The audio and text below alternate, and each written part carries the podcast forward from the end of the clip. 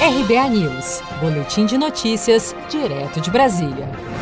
Governo autoriza a recontratação de funcionário demitido antes de 90 dias, enquanto durar a pandemia do novo coronavírus. O governo federal editou nesta terça-feira, 14 de julho, uma portaria permitindo que empresas possam recontratar funcionários demitidos em um prazo inferior a 90 dias, uma prática até então proibida por ser considerada fraude. Em entrevista à CNN, Marlos Meleque, juiz federal do trabalho, explicou o que muda a partir de agora com essa medida. Pois é, a ideia do governo foi dar mais segurança jurídica nesses tempos de pandemia para aqueles empresários que estão fazendo das tripas o coração, que estão ali numa, numa insegurança profunda sobre qual novo passo dar, qual decisão tomar nesse momento de crise. Se aplica a prorrogação da suspensão ou de redução do salário, ou se dispensa o empregado, manda embora e agora, com segurança jurídica,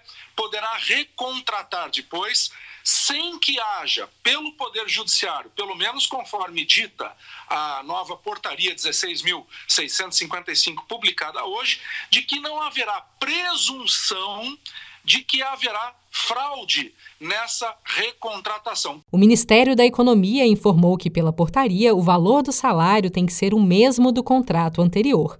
Entretanto, acrescentou que a legislação vigente permite negociação coletiva para redução de salários. Ainda segundo o governo, a portaria publicada nesta terça-feira não impede a redução acertada em convenções das categorias profissionais. Com isso, se houver negociação coletiva para redução de salários, a empresa pode recontratar o funcionário recém-demitido com uma remuneração mais baixa.